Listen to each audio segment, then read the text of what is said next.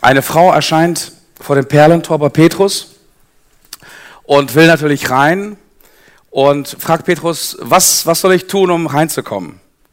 Und Petrus sagt, ähm, du, das ist relativ einfach hier heute, gibt es irgendwie so ein Sonderangebot und äh, du musst nur ein Wort richtig buchstabieren und dann bist du drin. Wie? Nur ein, nur ein Wort buchstabieren und äh, ja, nur ein Wort buchstabieren, dann bist du drin. Und sie fragt, ja, welches Wort? Sie ist ein bisschen aufgeregt. Sie denkt natürlich klar an eine, an eine komplizierte Aufgabe irgendwie. Und Petrus sagt, auch das ist heute im Angebot, also du kannst dir das Wort aussuchen. Sie überlegt ein paar Sekunden und denkt, okay, äh, ich buchstabiere Liebe. L-I-E-B-E. -E. Okay, Petrus sagt, du bist drin, herzlich willkommen und sie geht durch das Tor. Und in diesem Augenblick bekommt Petrus einen Anruf einen dringenden Anruf, dass er irgendwo anders benötigt wird und äh, er muss weg. Und er hat gerade die Frau vor sich, sagt, kannst du mich für ein paar Minuten vertreten? Ich muss gerade irgendwo anders hin. Und sie ist ängstlich, sagt, ja, was soll ich machen? Ich bin ja unerfahren in diesen Dingen. Sagt Petrus, ja, genau das, was ich mit dir gemacht habe. Wenn jemand kommt, dann sagst du einfach, er soll ein Wort buchstabieren und dann macht er das oder sie das und dann, dann äh, ist er oder sie drin. Okay, schaffe ich wahrscheinlich irgendwie. Jedenfalls, Petrus verschwindet und äh, äh, plötzlich, nachdem Petrus kurz weg ist, kommt auch schon jemand, der Nächste. Und sie erkennt ihn schon von weitem. Es ist ihr Ex-Ehemann. Okay, und er steht vor, vor ihr und äh, wow, hätte ich nicht erwartet, dich jetzt zu sehen. Sie sagt, Dito, äh, okay, was muss ich denn, was muss ich denn machen, um, um hier reinzukommen? Und äh, sie sagt, es ist relativ einfach, Du musst nur ein Wort buchstabieren. Wie ein Wort buchstabieren? So einfach ist das. Ich dachte, das wäre ein bisschen was anderes und wie mit geistlichen Dingen irgendwie. Nein, nein, heute ist ein besonderer Tag und äh, nur ein Wort buchstabieren und dann kommst du rein in den Himmel. Und dann sagt er, ja, was, was war nicht? Naja, dann weißt du, dann halt die Hölle. Okay, was ist das für ein Wort? Okay, und sagt, ja, ich gebe es dir vor. Das Wort heißt Desoxyribonukleinsäurenmolekül La äh, Dysfunktionsstruktur. Okay. Ähm, er hat es nicht geschafft. Okay, wir sind in der Serie Ökonomia. Ökonomia ist das griechische Wort für Verwalterschaft oder Management. Und wir haben das so definiert, Verwaltung und Nutzung von Besitztümern oder Ressourcen, die uns von einem anderen anvertraut worden sind. Und heute geht es um eine solche Ressource, die jedem von uns anvertraut worden ist. Ähm, letzte Woche hatten wir ein Sommerfest und es ging um Beziehungen. Vielen Dank nochmal an Stefan Feimann, an äh, Lukas Mosler, an, an eure Teams, an die vielen Freiwilligen, die sich beteiligt haben. Wirklich war ein absolut geniales Fest. Und ihr habt alles wirklich Ihr habt alles wirklich sehr, sehr gut verwaltet und wir hatten wirklich einen absolut Bombentag. Ja, also Beziehungen und äh, Beziehungen ist ein, ein schwieriges Thema. Also ich denke, nirgendwo liegen Himmel und Hölle und Wunder und Wunden äh, so nah beieinander wie in Beziehungen. Und das heutige Thema ist deswegen Vergebung. Man muss es ja irgendwie aufbauen und äh, Vergebung ist eine Ressource, die jedem von uns frei zur Verfügung steht. Gott ist, Gott ist sehr, sehr freigebig mit dem Thema Vergebung, mit dem Thema Gnade. Aber es ist eine Ressource, ähm, mit der wir, äh, die wir managen müssen, die wir, die wir verwalten müssen. Ähm, weil Sünde ist kein Kavaliersdelikt. Äh, Sünde ist auch nicht ein Gefühl, wie das heute in der Psychologie beschrieben wird, als Schuldgefühl im Grunde genommen, als eine Wahrnehmung, die nicht unbedingt mit, der Realität zu tun hat. Manchmal ist das tatsächlich so, aber Sünde ist zunächst einmal etwas ganz, ganz Hartes, ist kein Softwarefehler. Nee, man, man kann nicht mit einem Profi rufen und äh, der programmiert das einfach ein bisschen um und dann ist der Softwarefehler behoben. Man kann Sünde nicht wegtherapieren, man kann Sünde nicht heilen, man kann Sünde nicht korrigieren. Äh, für Sünde gibt es ein ganz anderes Mittel. Sünde ist wie ein Schlangengift. Wenn du von einer, Schlange, von einer giftigen Schlange gebissen wirst, dann stirbst du nicht unmittelbar, aber in näherer Zeit. Okay? Und so ähnliches funktioniert Sünde. Sie ist, sie ist wie ein Gift einer Schlange. Sie kommt in ein Kreislaufsystem und sorgt dafür, dass der Patient, der vom Schlangengift injiziert worden ist, irgendwie an Herzversagen oder Multiorganversagen äh, dann letzten Endes stirbst.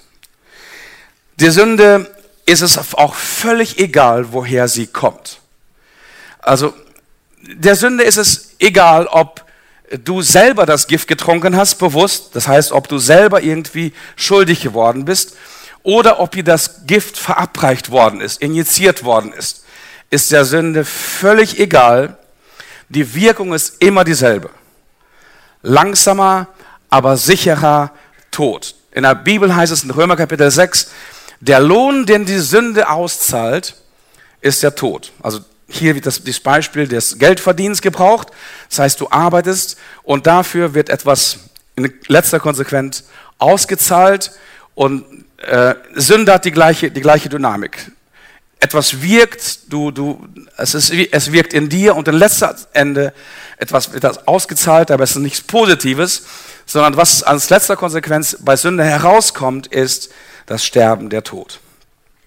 Und der Tod kann wortwörtlich gemeint sein, aber der Tod kann auch ein emotionaler, ein geistlicher, ein, ein seelischer Tod sein. Und Sünde ist ein Zustand des Herzens. Wie gesagt, es ist kein, kein Softwarefehler, kein Kavaliersdelikt, kein Schuldgefühl. Sünde ist ein Virus im Betriebssystem und es gibt nur eine Möglichkeit, dieses Betriebssystem zu heilen. Man muss dieses Betriebssystem komplett erneuern. Worauf zielt die Sünde ab? Die Sünde zielt immer in das Zentrum deines und meines Betriebssystems ab. Und in der Bibel gibt es einen Ort, wo das metaphorisch, symbolisch dargestellt wird, was das die Mitte des Menschen ist. Und zwar ist das das Herz. Jesus sagt, denn aus dem Herzen kommen heraus böse Gedanken, Mord, Ehebruch, Unzucht, Diebstahl, falsches Zeugnis, Lästerung, das sind Dinge, die den Menschen unrein machen. Also wir sind nicht deswegen Sünder, weil wir falsche Dinge tun. Wir sind Sünder deswegen, weil ein Virus ist im Betriebssystem und deswegen machen wir Dinge falsch oder falsche Dinge. Deswegen in diesem ganzen Auseinandersetzung mit Vergebung und, mit, mit, mit Gnade und mit, äh, mit Freiheit des Herzens geht es wirklich um dieses Zentrum von dir und von mir, um, um dein Herz. Ähm, Salomo sagt in Sprüche Kapitel 4, mehr als alles, was man sonst behütet, behüte dein Herz. Warum? Weil es dein Betriebssystem ist. Da heißt es weiter, denn in ihm entspringt die Quelle deines Lebens. Mehr als alles, was man sonst behütet, behüte dein Herz. Also wenn es ein Mensch schafft, ein reines Herz zu bekommen, irgendwie frei zu werden von Schuld, frei zu werden von Sünde, frei zu werden von Hass, frei zu werden von, von Ablehnung. Wow, okay, dann kommen wir aus dem Überlebensmodus in einen echten Lebensmodus. Mehr als alles, was man sonst behütet, behütet ein Herz. Wir erleben Sünde in unserem Leben oder Schuld auf zweierlei Art und Weise. Ich werde heute ein bisschen mehr zeichnen als sonst. Ähm, ich bin ein sehr, sehr guter Zeichner, hatte in Kunst immer eine 5 aber ich versuch's mal, okay? Also Sünde hat zwei verschiedene Modi, sage ich mal, zwei verschiedene Arten und Weisen. Und ähm, ich werde diese Modus, Modi heute so nennen. Das eine nenne ich aus pädagogischen äh, Gründen, nenne ich das Schuld. Schuld. Und das, an, den anderen Modus von Sünde nenne ich heute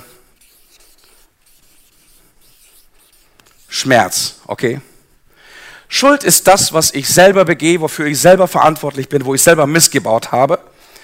Und Schmerz steht heute zumindest dafür, was überbleibt, wenn jemand an dir schuldig geworden ist.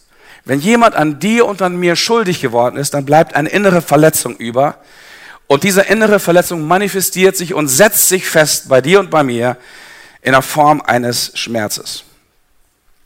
Und viele Christen nicht alle, aber viele Christen können zumindest mit diesem ersten Modus der eigen zu verantwortenden Schuld umgehen.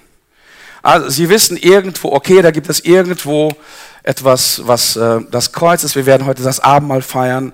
Jesus ist gestorben für meine Schuld ähm, und ich kann meine Schuld zu Jesus bringen Und äh, es gibt wirklich einen Ort in diesem Universum, wo Schuld wirklich weggenommen wird, wo Schuld wirklich vergeben wird, wo ein Herz wirklich reingemacht wird, wo all dieser Dreck aus dem Herzen entfernt werden kann und wir ein neues Herz bekommen.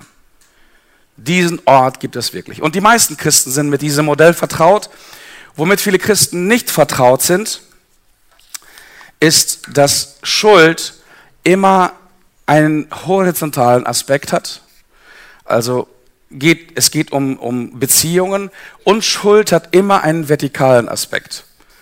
Also ein, ein Aspekt zwischen mir und Gott, einen horizontalen Aspekt. Äh, es geht hier um Schuld zwischen Menschen. Deswegen sagt Jesus, wenn du Schuld hast und diese, zwischen dir und der Schuld und dem Kreuz steht eine Person, dann ist der erste Weg, den du gehst, der erste Weg ist nicht ans Kreuz.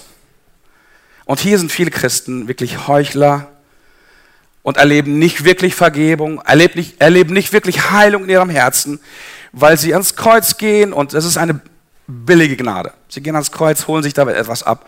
Aber ihre zwischenmenschlichen Beziehungen sind immer noch im Chaos, ist immer noch von, von Schuld geprägt. Und Jesus sagt, wenn du eine Gabe zum Altar bringst und dir in diesem Augenblick einfällt, dass ein Bruder, eine Schwester etwas gegen dich hat, dann bitte lass dein Opfer dort stehen und liegen, wo es ist, und geh zu deinem Bruder, geh zu deiner Schwester. Das heißt, hier ist ein ganz, ganz wichtiger Schritt. Es ist kein Zwischenschritt, es ist ein wichtiger Schritt. Dann geh zu deinem Bruder, zu deiner Schwester und sprich dich mit ihr aus, versöhn dich mit ihr und erst dann komm und opfere mir. Gott möchte nicht, dass du zum Gottesdienst gehst. Sag dir das ganz bewusst. Gott möchte nicht, dass du zum Gottesdienst gehst. Gott möchte nicht, dass du eine stille Zeit machst. Gott möchte nicht, dass du betest. Gott möchte nicht, dass du fastest und irgendwelches frommes Zeug machst, wenn es Unversöhnlichkeit gibt, die dir bewusst ist und die dir schmerzhaft bewusst ist, sondern geh zunächst einmal hin und tue alles, um eine, einen Versöhnungsvergebungsprozess mit dieser Person anzugehen. Natürlich sind für Versöhnung immer zwei Personen oder zwei Parteien gefragt, diese Person und du. Äh, die Bibel sagt aber, alles, was an dir liegt, strebe nach Frieden. Alles, was an dir liegt, das strebe nach Frieden. Okay, und dann, wenn, wenn das geklärt ist, dann darfst du hierhin gehen und dann darfst du wieder Opfer bringen und dann darfst du beten und so weiter und so weiter. Also diese, diese, diese Perspektive hat das Thema Schuld und Vergebung. Aber heute geht es nicht um diese Art von Schuld, okay? Darüber hast du schon zig Predigten gehört und hoffentlich wendest du das wirklich in deinem Leben an und erlebst auch wirklich persönliche Vergebung für dein persönliches Vergehen und für deine persönliche Schuld. Also heute soll es um Schuld gehen in der Form von Schmerz. Dass jemand an dir schuldig geworden ist, jemand Sünde gegen dich begangen hat. Also wie gehst du damit um, wenn jemand dir Unrecht getan hat? Was machst du, wenn jemand an dir schuldig wird? Bist du schon mal von einem guten Freund, einer guten Freundin verraten worden? So richtig mit dem Messer in den Rücken verraten worden, verkauft worden. Hat dich jemand schon zutiefst, zutiefst verletzt und abgelehnt? Hast du in deinem Leben schon mal Gewalt oder Missbrauch erlebt? Es gibt auch fromme Gewalt und es gibt auch religiösen Missbrauch. Bist du schon mal böswillig ausgeschlossen, böswillig gemobbt worden? Bist du schon mal beraubt oder betrogen worden? Kennst du Gewalt und Missbrauch in deinem Leben? Also wenn du all das bis jetzt in deinem Leben nicht kennst, bist du behütet aufgewachsen und diese Predigt wird wahrscheinlich nicht für dich sein. Okay? Äh, weil wahrscheinlich hattest du bis jetzt noch nicht wirklich großartige, schmerzhafte Anlässe für Vergebung. C.S. Lewis hat mir gesagt, Vergebung ist eine tolle Idee, bis man wirklich etwas zu vergeben hat. Vergebung ist wirklich eine tolle christliche Idee, bis man wirklich was zu vergeben hat. Also diese Schuld, die andere Menschen auf dein Leben geladen haben, ist schwer, sie ist bedrückend, sie ist belastet und dieses Gift erreicht unmittelbar dein und mein Herz und es macht etwas mit mir. Du stirbst nicht sofort, du stirbst nicht körperlich, aber mit der Zeit stirbst du immer mehr innerlich in deinem Geist, in deiner Seele, in deinen Emotionen. Und die Schuld, die andere Menschen auf dich abladen, funktioniert ungefähr so. Also bitte erschreck dich jetzt nicht, ich werde dich jetzt mit meiner Schuld symbolisch, metaphorisch beschießen. Und ich möchte einfach, dass du das, was, was ich jetzt in, in die Menge schieße, einfach mit aufnimmst.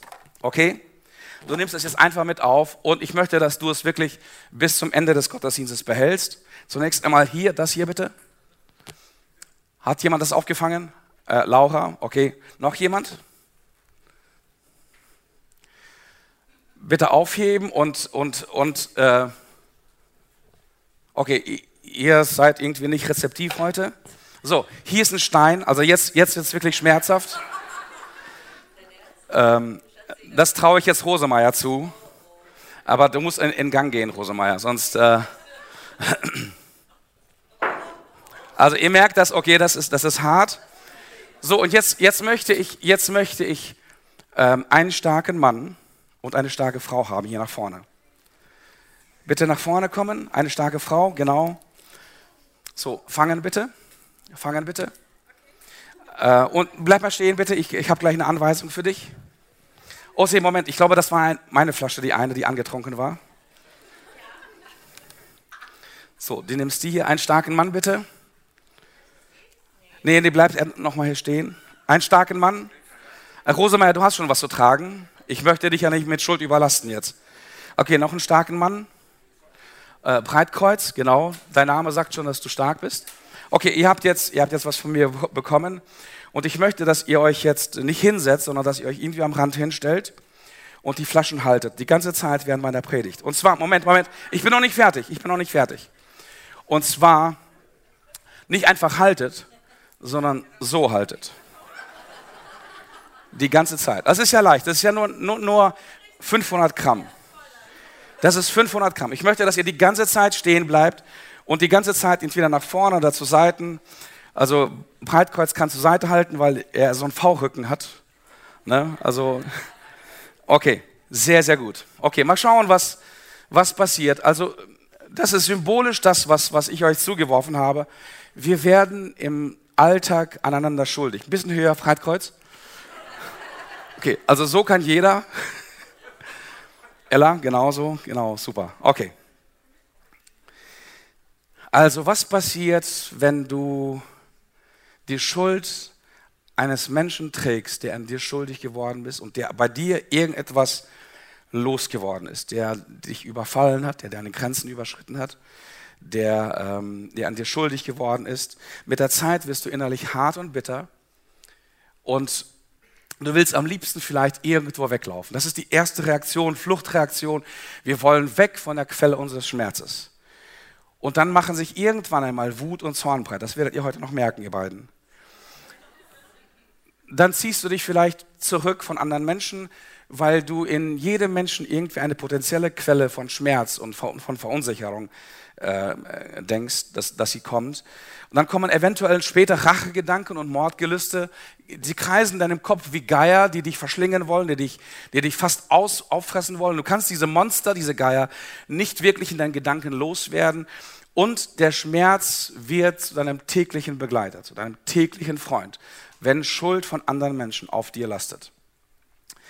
Und äh, wenn du das noch nie erlebt hast in deinem Leben, dann hast du auch noch nie wirklich die Disziplin von Vergebung gel gelernt. Und ich möchte dich heute in dieses Thema hineingehen. Also, ich möchte dir eine Geschichte erzählen. Ihr macht das wirklich sehr, sehr gut. Also, zwischendurch könnt ihr einfach einen spontanen Applaus an die beiden, beiden weitergeben. Mal schauen, wie das in den nächsten 40 Minuten aussieht, aber zurzeit, wow. Ich möchte dich mit einem, mit einem Mann heute äh, bekannt machen. Und der ist den meisten von uns eigentlich unbekannt. Der ist, äh, kommt im ersten Teil der Bibel vor, im Alten Testament. Und sein Name ist Ahitophel. Schon mal, wer hat schon mal jemand von Ahitophel gehört? Ahitophel, also eine einzige Person. Okay, super, vielen Dank, ihr seid gut vorbereitet. Äh, also kann ich euch die Geschichte von Ahitophel erzählen. Also, diese Geschichte kannst du im 2. Samuel nachlesen. Ahitophel war der engste Freund und der engste Berater, Regierungsberater im Grunde genommen, des Königs David. Ahitophel war wirklich, wow, der hat, der hat wirklich die Weisheit mit Löffel gefressen. Von ihm heißt es, wenn damals Ahitophel einen Rat gab, war das, was man, was man Gott um war das so, als ob man Gott um etwas gefragt hätte. So viel galten die Ratschläge Ahitophels bei David. Also Brain ohne Ende, Weisheit ohne Ende, Erfahrung ohne Ende. Und Ahitophel, Ahitophel, wahrscheinlich hast du wieder meine Flasche, okay, nehme ich wieder eine neue. Ahitophel war äh, am Königshof der engste Freund, der engste Berater von David. Und ähm, dann gibt es eine Geschichte, die mich komplett verunsichert hat. Und ich habe sie immer wieder gelesen, immer wieder gelesen. Ich habe sie nicht verstanden. Eines Tages revoltiert der eigene Sohn gegen David, der Absalom. Einige kennen diese Geschichte und äh, vertreibt David vom Thron und David muss fliehen und Absalom kommt mit seinem, mit seinem, mit seiner Herde Abtrünnigen, um das Königreich Davids an sich zu reißen. Und dann lesen wir etwas ganz, ganz Verstörendes. David ist auf der Flucht und Ahitophel, der engste Freund und der engste Berater, bleibt im Palast und schlägt sich auf die Seite des Feindes, des ärgsten Feindes von, von, äh, von David, dem Absalom und wird nun ein Berater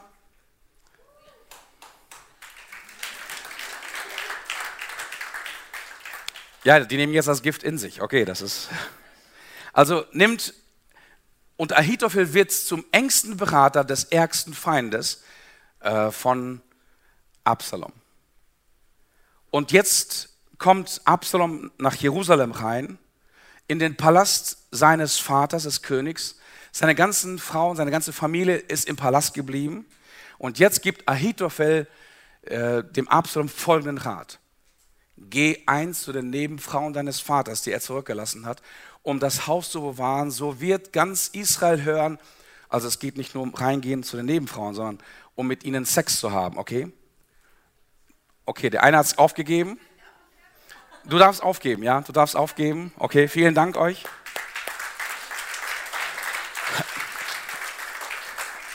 War zu schwer, oder? War zu schwer. Wie viele Minuten habt ihr durchgehalten? Fünf Minuten ungefähr? Okay, super. Wer, wer will es länger halten? Okay, komm her, komm her bitte. Du willst länger halten? Sehr cool.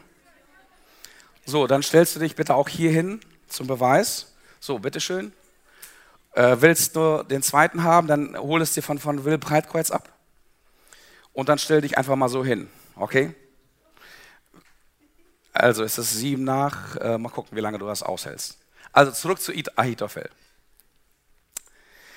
Also, geh hin zu der Nebenfrau deines Vaters, die es so gelassen hat, um das Haus zu wahren. So wird ganz Israel hören, dass du dich bei deinem Vater stinkend gemacht hast. Dann werden alle, die, die zu dir stehen, desto kühner werden. Dann machte Absalom eine Zeit auf dem Dach des Palastes auf und Absalom ging zu allen Nebenfrauen Davids und hatte Sex mit ihnen. Bei helllichtem Licht. Hä?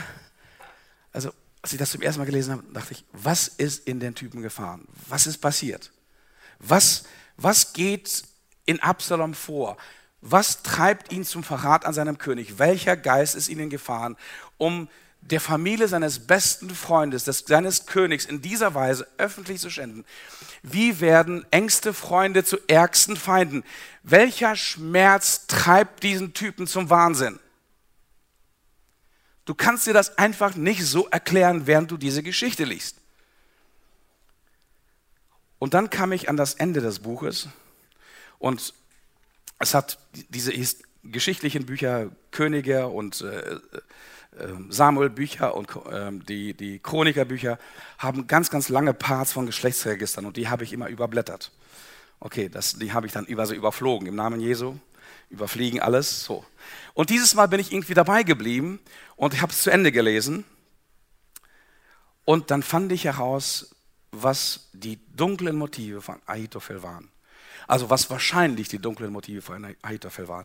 Da heißt es am Ende von 2 Samuel, Kapitel 26, Eliam, der Gileoniter, war der Sohn Ahitophels.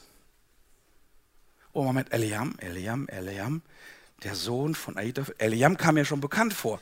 Irgendwo habe ich den Namen Eliam gelesen. Ebenso im, im selben Buch. Und dann stellte ich fest, dass Eliam der Vater von Bathseba ist. Klingelt bei dir etwas bei Bathseba? Jemand, die, die ein Bad nimmt, deswegen heißt sie ja Bathseba. Okay, in der Öffentlichkeit und sie wird von König David verführt. Oh, Moment. Und jetzt macht es bei mir Klick. Sämtliche Leuchten gingen in mir auf und das machte Klick bei mir. Eliam ist der Vater von Bathseba. Also ist Ahitophel der Großvater von Bathseba. Und David wird krass schuldig an der Familie Ahitophels. Also damals waren die Familienstrukturen noch ein bisschen anders. Die Großväter waren im Grunde genommen die Oberhäupter, die, ähm, die, die, Väter einer, einer großen Sippe. Und somit betrachteten auch die Großväter die, ihre Enkeltöchter als Töchter, als eigene Töchter. Hier versündigt sich David an seiner eigenen Tochter sozusagen. Sie wird schwanger. Und dann vertuscht David alles und ermordet vor, vorher noch ihren Mann er nimmt das höchste Gut einer, einer orientalischen Familie. Das höchste Gut einer orientalischen Familie, einer Familie in der Schamkultur, hier bewegen muss in der Schamkultur, ist was? Ist Familienehre. Ist Respekt in der Öffentlichkeit. Ist Image. Und David nimmt ihm das, das wertvollste Gut. Kannst du dir vorstellen, was im Leben von Ahitophel passiert ist, als David seine eigene Tochter schändet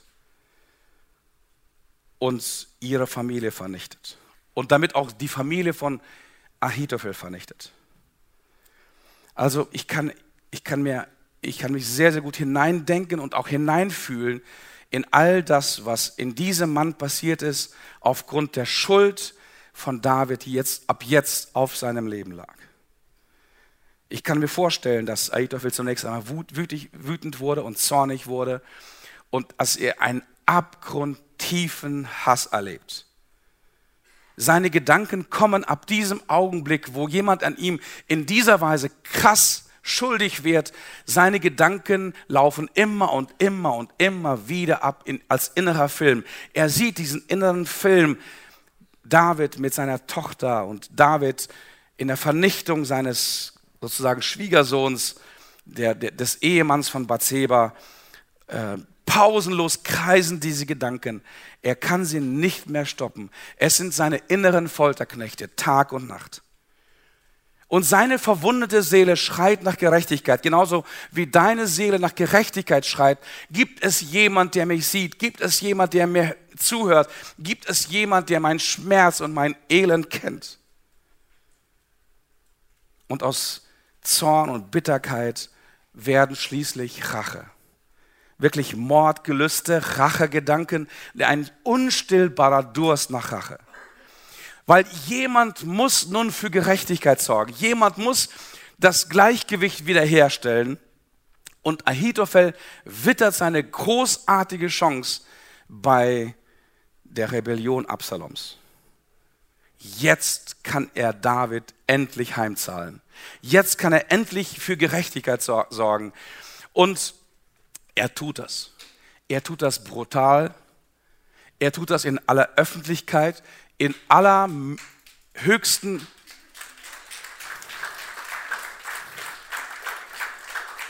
Das waren jetzt fünf Minuten. Super durchgehalten. Vielen Dank dir. Du kannst noch länger. Mach, mach länger. Okay, ich, ich dachte schon, ihr applaudiert mir. Das ist der. Okay.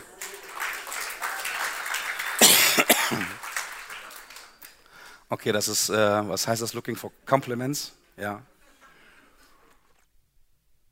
Okay. Also, kannst, kannst du dich so ein bisschen in, in, die, in die seelische Verfassung von Ahitophel hineinfühlen?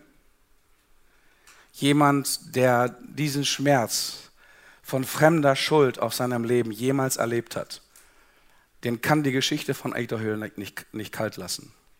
Du kannst das nachvollziehen. Wenn du diesen Schmerz erlebt hast, wenn diese Art von, von Grenzüberschreitung und Machtmissbrauch und eiskalte Schuld auf deinem Leben erlebt hast, dann kannst du das nachvollziehen. Und jetzt kann er das ihm heimzahlen. Brutal in aller Öffentlichkeit, in aller sexuellen Schamhaftigkeit, in aller Öffentlichkeit seine Frauen zu schänden. Das war seine, seine Antwort. Während dieser Verschwörung schleust David einen, einen anderen Berater in das Team äh, von Absalom ein. Und damit wird der, das, das, der Plan von Ahitophel äh, scheitert des, deswegen. Und er will eigentlich David so schnell wie möglich umbringen, aber das, das gelingt ihm nicht. Und am Ende hat das Gift dieses Schmerzes und der Bitterkeit Ahitophels Herz nicht nur angegriffen, sondern von innen zerstört. Und am Ende weiß Ahitophel, als sein Plan, David umzubringen, scheitert. Am Ende begeht Ahitophel Selbstmord. Der Lohn der Sünde ist der Tod. Das, was die Sünde am Ende auszahlt, ist der Tod. Und die Frage ist, ist es Ahitophels eigene Schuld, die ihn umbringt? Es ist eine Antwort, die heißt Ja und auch Nein gleichzeitig. Es war zunächst einmal die Schuld Davids, aber dann wurde es auch Ahitophels Sünde und zwar so lange, bis er daran festhält. Du hältst jetzt an etwas fest, was ich dir zugeworfen habe, okay? Den Stein und den kleinen Ping-Pong-Ball und äh, du hast noch nichts, ne? Okay. Ich werfe dir etwas zu, bitte fang es auf. Okay. Du hältst etwas fest und solange du etwas festhältst, wo jemand an dir schuldig geworden bist, ist, ist es paradoxerweise deine Schuld. Die Sünde fragt nicht nach ihrem Ursprung. Die Sünde fragt nicht, ob du das selbst verschuldet hast oder ob es fremd verschuldet ist. Der Lohn, die Dynamik, die zerstörerische Kraft von Schuld ist immer letztendlich der Tod. Und angesichts von diesem wahnsinnigen inneren Schmerz, den wir Menschen verspüren, entwickeln wir Selbsterlösungsstrategien. In der Psychologie heißt es heute Vermeidungsstrategien, so schön. Es wird alles ein bisschen schöner und ein bisschen runder formuliert heute. Aber Vermeidungsstrategien, die wir Menschen abbauen, aufbauen, um Schmerz zu vermeiden, diesen, diesen Impuls von Angst, diesen Impuls von Zorn, von, von Wut, der uns komplett ins Chaos hineinhüllt, der uns unkontrollierbar macht, dass wir den Eindruck haben, wir haben den Halt verloren für unser Denken, für unser Fühlen, für unsere Lebensausrichtung. Wir sind wie betäubt. Suchen wir Vermeidungsstrategien oder ich nenne das Selbsterlösungsstrategien. Warum? Weil jeder Mensch ist ein Schmerzvermeider. Jeder von uns. Jeder von uns hat die Lebensausrichtung, so viel wie möglich Schmerz zu vermeiden und so viel wie möglich Lust zu empfinden. Also Schmerzvermeider und ähm, Lustempfinder. Wir wollen Lust erleben. Ähm, und deswegen haben wir in unserem Schmerz Strategien entwickelt, wie wir diesem Schmerz, dieser inneren Verwundung entkommen, wie wir uns betäuben können, wie wir uns ablenken können, wie wir an diese schrecklichen Ereignisse, vielleicht unserer, aus unserer Kindheit, vielleicht aus unserer frühen Pubertät oder Jugendzeit oder auch im Erwachsenenalter, wo wir zum Beispiel Gewalt erlebt haben, vielleicht sogar religiöse Gewalt. Also ich möchte dir heute ein paar Strategien der Selbsterlösung aufzeichnen, die auch ganz bestimmt hier von einigen von euch sehr, sehr üblich sind. Die einige, eine erste Strategie der Schmerzvermeidung ähm, ist das hier. Ich nenne erstmal die, die englischen Worte und dann werde ich das erklären, was sich dahinter verbirgt. Also das ist Fight. Das heißt, ich komme in eine Art Kampfmodus. Ich spüre einen Schmerz, ich spüre, dass ich angegriffen werde, ich spüre, dass ich überfordert bin mit einer Situation, emotional, und dann gehe ich in Kampf oder Kompensation. Bei Männern ist es üblich, wenn sie in Kampfmodus gehen, dass sie Workaholiker werden, dass sie in Leistungsorientierung gehen, in Ehrgeiz, in, in, einer gewissen Härte gegen sich selbst. Und dann sind diese Männer, die von außen sehr, sehr selbstherrlich und sehr, sehr selbstsicher vorkommen.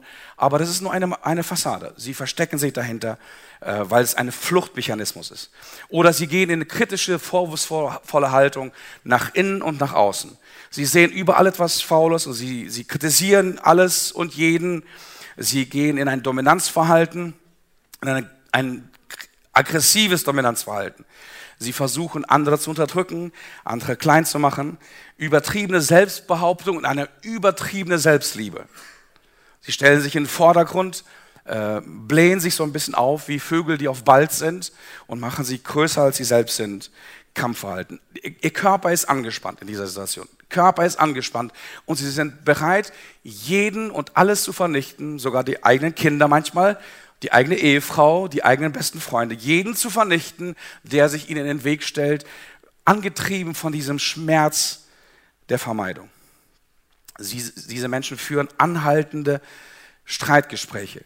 Wenn sie, diese Streitgespräche können im Selbstdenken, also im, in Gedanken stattfinden, aber diese Streitgespräche finden auch ständig statt, wenn diese Menschen sich auseinandersetzen mit irgendjemandem. Diese Menschen sind höchst manipulativ und ähm, es gibt eine fromme Variante von Menschen. Diese fromme Variante ist auf einmal, fordert man einander auf, doch endlich mal nach der Heiligen Schrift zu leben. Okay? Das ist ein Kampfverhalten. Und Männer sagen dann zum Beispiel, du als Ehefrau sollst dich endlich mal unterordnen. Ich will jetzt nicht keine Hand sehen, aber einige Ehefrauen kennen das. Du musst dich unterordnen. Ja, du musst dich, ja man, man, man kann mit diesen ganzen Emotionen, Emotionen der Verletzungen nicht umgehen und jetzt haut man auch religiös um sich.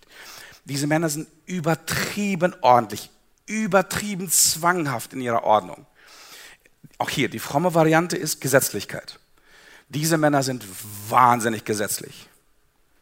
Ihr ganzes Leben ist überladen von Schuld, aber nach außen stellen sie eine religiöse Gesetzlichkeit und Macht dar, die wirklich absolut beispielhaft ist. Selbstgerechtigkeit, sie kontrollieren alle, sie missbrauchen, sie, sie, miss, sie, sie misstrauen jedem, ähm, sie rebellieren, sie empören sich, sie, sie beuten andere aus. Das ist verächtliches Verhalten, Diskriminierung, sehr, sehr viel Sarkasmus hier bei diesem Fight-Modus. Ähm, Fight-Modus ist nichts anderes als ein Selbsterlösungsmodus, um diesen Schmerz auf irgendeine Weise loszuwerden. So, der zweite Weg, der zweite Weg der Selbsterlösung von uns Menschen ist,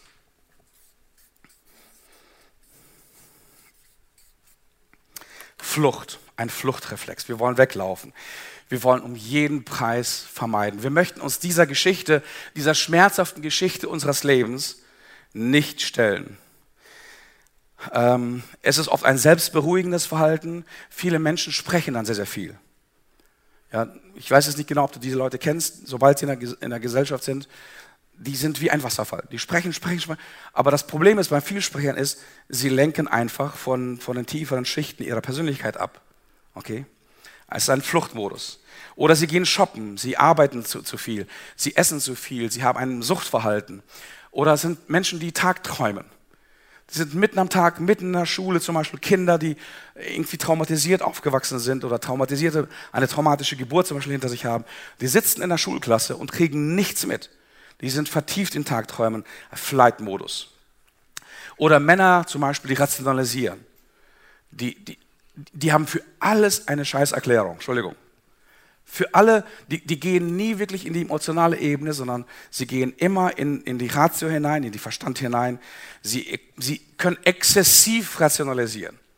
Sie distanzieren sich von Gefühlen, sie distanzieren sich von Gedanken, aber sie haben eine innere Lehre. Wenn du sie fragst, wie geht es dir wirklich, dann ist die Standardantwort von Menschen, die auf der Flucht sind, wie geht es dir wirklich? Was empfindest du? Die Standardantwort ist, weiß ich nicht. Sie wissen es nicht, weil sie weglaufen. Dissoziation kommt dazu, Betäubung der eigenen Gefühle, Einzelgängertum, Rückzug aus Kontakten, Aktivitäten und Beschäftigung vielleicht mit eigenen körperlichen Beschwerden. Es gibt sehr, sehr viele Menschen, die nur über ihre Krankheiten reden können. Das ist auch eine Art von Flucht. Menschen werden depressiv, ist auch eine Art von Flucht. Also, das ist die, der zweite Modus. Der dritte Modus der Selbsterlösung, weil wir die, den Schmerz von Schuld nicht ertragen können, weil wir damit nicht umgehen können als Menschen. Der dritte Modus ist, das englische Wörtchen heißt fawn Und Fawn heißt Unterwerfung. Und Fawn kennst du vielleicht, wenn du irgendwie an, an zoologischen Serien interessiert bist. Zum Beispiel, wenn du irgendwie ein Rudel von Wölfen siehst, die kämpfen, da gibt es immer so ein Alpha-Tier, so ein Alpha-Wolf. Und wenn er seinen Konkurrenten überwindet, was macht der Konkurrent? Was macht sein Rivale, wenn er überwunden wird? Er schmeißt sich auf den Rücken, streckt alle Vierer von sich und gibt auf. Ähm, gibt auf. Komplette Unterwerfung. Was machen Menschen, die sich in einer stressvollen, äh, belastenden, schmerzhaften Situation, also ich möchte, dass jemand von, vom Licht jetzt kommt und da, genau, vielen Dank, ähm, in einer schmerzhaften Situation äh, in diesen Unterwerfungsmodus kommt. Sie suchen übertrieben nach Anerkennung und Status und zwar beim Täter. Jemand hat sie misshandelt, jemand hat sie missbraucht, jemand ist in ihnen schuldig geworden und sie, sie suchen in übertriebener Form, Art und Weise Anerkennung und äh, Status bei diesem Täter. Diese Menschen leben in einer kompletten Selbstaufopferung, aber in einer verkehrten Form von Selbstaufopferung. Man kennt dieses Symptom in einem sogenannten Stockholm-Syndrom bei Entführungen oder bei Geiselnahmen. Beim Stockholm-Syndrom entwickeln die Entführten, also die Geisel, eine Liebesbeziehung, eine emotionale, tiefe Liebesbeziehung zu ihren Entführern. Das ist genau dieses Verhalten der Unterwerfung. Ähm, Frauen zum Beispiel, ich, hab, ich habe viele, viele Frauen kennengelernt, die häusliche Gewalt erlebt haben physische, sexuelle, psychische, häusliche Gewalt von ihren Ehemännern. Und einige dieser Ehefrauen gehen zurück und unterwerfen sich ihren Ehemännern wieder, nachdem sie eine psychotherapeutische Sitzung gehabt haben, wo ich ihnen gesagt habe, Baby, bitte pack alles, was du jetzt hast, rette dein Leben. Was machen die? Die gehen zurück, unterwerfen sich ihren, ihren Ehemann wieder. Psychisch, sexuell, physisch, komplett alles. Unterwerfung. Übertriebene Rücksichtnahme auf anderen im Fall von, von Gewalterfahrungen. Zurückschrauben der eigenen Wünsche. Solche Personen wissen noch nicht einmal, was ihre grundlegenden Wünsche und grundlegenden Bedürfnisse sind. Diese Menschen entschuldigen sich ständig. Du begegnest einer solchen Person, das Erste, was diese Person zu dir sagt, ist Entschuldigung. Entschuldigung, dass ich da bin. Entschuldigung, dass ich lebe. Entschuldigung, dass es mich gibt. Entschuldigung, dass ich Luft verdränge. Entschuldigung. Äh, sie präsentieren sich ständig in der Opferrolle und sie haben eine sogenannte abhängige Kontaktsuche. Sie suchen keinen Kontakt. Sie suchen keine Beziehung. Sie suchen eine Verschmelzung. Eine Beziehung ist das hier, eine Verschmelzung ist das hier. Und das ist das, was die Personen suchen. Okay, weil sie auch sich in einer Beziehung, auch in einer freundschaftlichen Beziehung einfach unterwerfen wollen. Okay, die dritte Form von, die vierte Form der Selbsterlösung. Und hier musst du dir vorstellen, es klingt alles, alles, ja, okay, ich kenne das alles, wahrscheinlich. Einige kennen das aus ihrem eigenen Leben, einige kennen das aus dem Leben von anderen. Was ist daran verkehrt? Das, das grundlegend Fatale an dieser Geschichte ist, dass das nicht deinen inneren Schmerz löst. Das erlöst dich nicht von der Schuld, die auf deinem Leben lastet. Eine Schuld, die jemand auf dein Leben hineintransportiert, die in dich hinein injiziert, über dich geworfen hat, deine Grenzen überschritten hat und dich unheimlich verletzt hat und du nun Angst hast, an diesen Schmerz ranzugehen. Und deswegen ist es eine falsche Form von Selbsterlösung als Vermeidung. Also, die letzte Form ist das hier. Freeze völliges Erstarren im Körper. Zustand innerer Spannung und Sprachlosigkeit. Menschen gehen wirklich heraus aus ihrem Körper, dissoziieren komplett, ver, vergessen, verleugnen, spalten ihre Gefühle ab. Völlige Hilflosigkeit. Absolute Depression. Okay.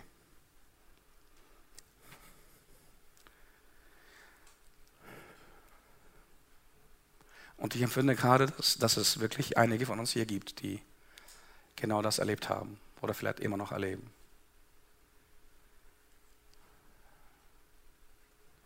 Und Jesus, Jesus möchte dir wirklich heute begegnen. Er möchte dich von diesem Schmerz freimachen. Und die Frage ist, wie geht das? Wie geht das? Wir, wir kennen, also wie, Christ, wie gesagt, Christen sind vertraut, einigermaßen vertraut mit dem hier. Sie sind kaum bis gar nicht vertraut mit dem hier.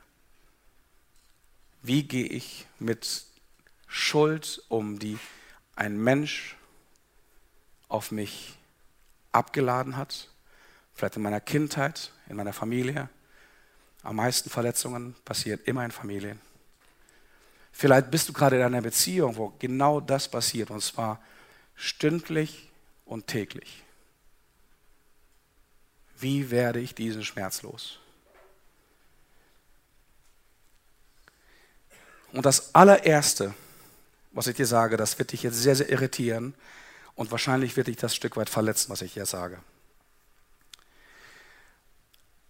Der erste Schritt zur Heilung und zur Freiheit von der Schuld, die jemand anders an dir begangen hat, die erste Verantwortung, der erste Schritt, du bist dafür verantwortlich. Du bist dafür hundertprozentig verantwortlich, was du mit der Schuld tust. Du bist hundertprozentig verantwortlich für die Schuld, die du selber begehst. Und du bist hundertprozentig verantwortlich für die Schuld, die jemand anders auf dein Leben legt. So, und spätestens hier bricht die Welt von vielen komplett zusammen. Und sagen, das ist doch, das ist doch die schreiendste Ungerechtigkeit, die schreiendste Unfairness, was ich je in meinem Geld. Ich bin das Opfer. Ich kann doch nichts dafür, dass jemand in dieser brutalen Art und Weise meine Grenzen psychisch, physisch, körperlich, geistlich, sexuell, emotional überschritten hat und mir wehgetan hat. Und jetzt sagst du, ich bin dafür verantwortlich? Und in dir regt sich jetzt Zorn und Hass und Bitterkeit. Alles kommt jetzt wieder hoch. Ich möchte es noch mal wiederholen. Du bist dafür verantwortlich. Das ist der erste Schritt. Wenn du dafür keine Verantwortung übernimmst, wird die Schuld immer Teil deines Lebens bleiben. Es gibt ein grundsätzliches Verhängnis oder Verständnis oder Dynamik von Veränderung. Veränderung ist nur dort möglich, wo ich aus der Opferrolle rausgehe. Veränderung ist immer nur dort möglich, wo ich anfange, Verantwortung zu übernehmen für mein Leben, für meine Gedanken, für meine Gefühle, für meine Verletzungen und auch für meinen Schmerz. Also, was ist zu tun, wenn der Schmerz mein Leben bestimmt, die Schuld von jemand anders mein Leben zur Hölle macht? Was mache ich? Okay, das Kreuz ist schon da. Im Grunde genommen die gleiche Geschichte. Ich bringe meinen Schmerz hierhin. Ich bringe meinen Schmerz ans Kreuz. Ich bringe meinen Schmerz zu Gott. Am Kreuz ist so viel Gnade, so viel Erbarmen, so viel Heilung, dass du auch Schuld, die von jemand anders auf dein Leben geladen ist, dorthin bringen kannst, in Form von Schmerz und alles dort entladen kannst.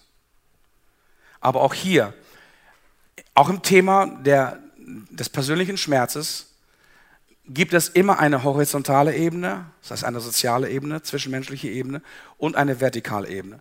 Allein das zu tun ist billig. Und allein das hier zu tun, wird dich nicht von deinem Schmerz lösen. Es wird keine wirkliche Heilung für dein Herz bringen. Das kann ich dir versprechen.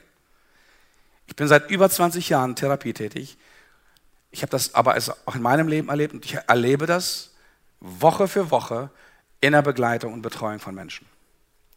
Also auch hier, wenn ein Mensch an dir schuldig geworden ist, gibt es jemanden, zu dem du gehen musst.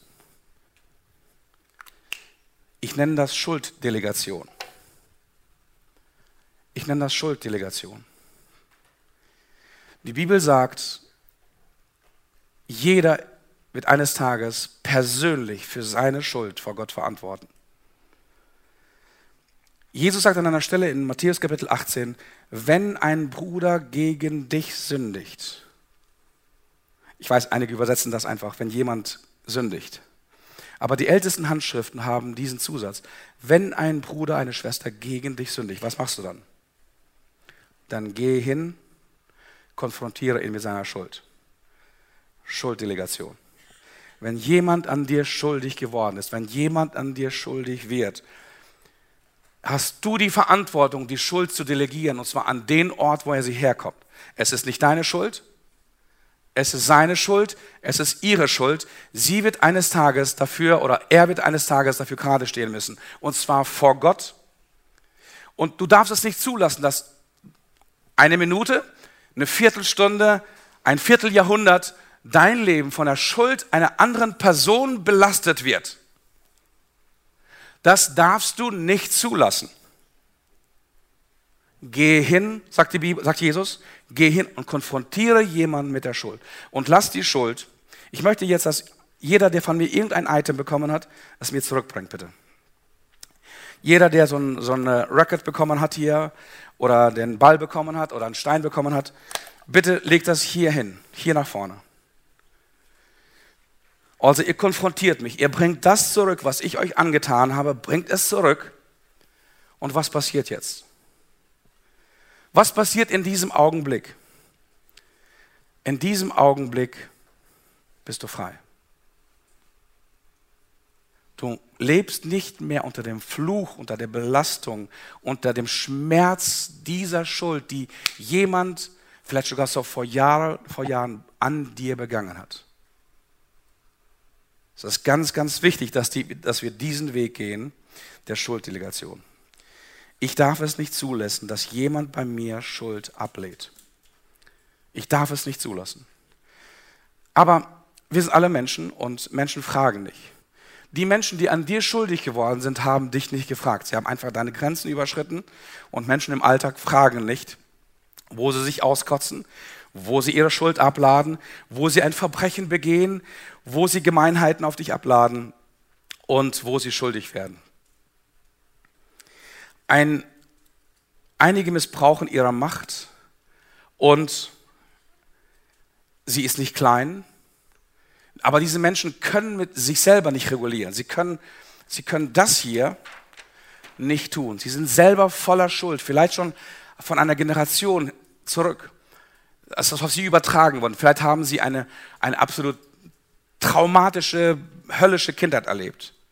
Und jetzt bist du derjenige, der in der Generationsfolge steht und wo Schuld in der gleichen Weise wegtransportiert wird. Sie sind klein, sie sind unreif, sie können sich nicht zur Wehr setzen und äh, keiner von uns kann sich davon freisprechen, dass wir andere Menschen verletzen. Aber wenn du, wenn wir nicht frei werden wollen von der Schuld, von der Verletzung, von dem Schmerz von Schuld von anderen, geh hin, delegiere die Schuld an die richtige Adresse. Ich hatte, ich hatte letzte Woche mit einem meiner Kinder ein, ein solches Gespräch. Matthäus 18. Ich bin nicht gekommen, ich habe nicht die Bibel gelesen, sondern ähm, ich fühlte mich verletzt von einigen Dingen, von einem der, der Kinder und äh, ich, ich, spürte die, diese, diese, diese Belastung in mir, in meinem Herzen. Ich spürte da irgendwie Wut und Zorn, die hier hochkommen und ähm, irgendwelche Gemeinheiten, die dann bei mir losgetriggert waren.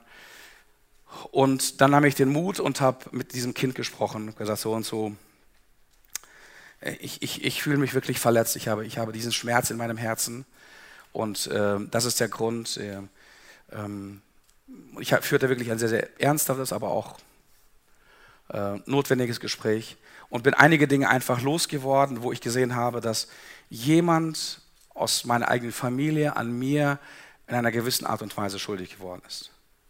Weißt du, was passiert, wenn du in dieser Art und Weise deine Schuld delegierst? Du kannst dein Gedankenkarussell stoppen. Du kannst plötzlich deine, deine Gefühle beherrschen. Du hörst auf, irgendwelche dummen, äh, negativen Gedanken gegen jemanden zu entwickeln. Es stoppt einfach. Warum? Der Lohn der Sünde ist der Tod. Wenn ich, wenn jemand an mir schuldig wird und ich das halte, entwickelt dieses scheiß Ding eine zerstörerische Dynamik in mir. Will ich, nee, nehmen wir mal ähm, äh, jo, ähm, dich, äh, Joachim. Also was, was passiert mit Schuld? Wenn, wenn du, komm, komm bitte zu mir.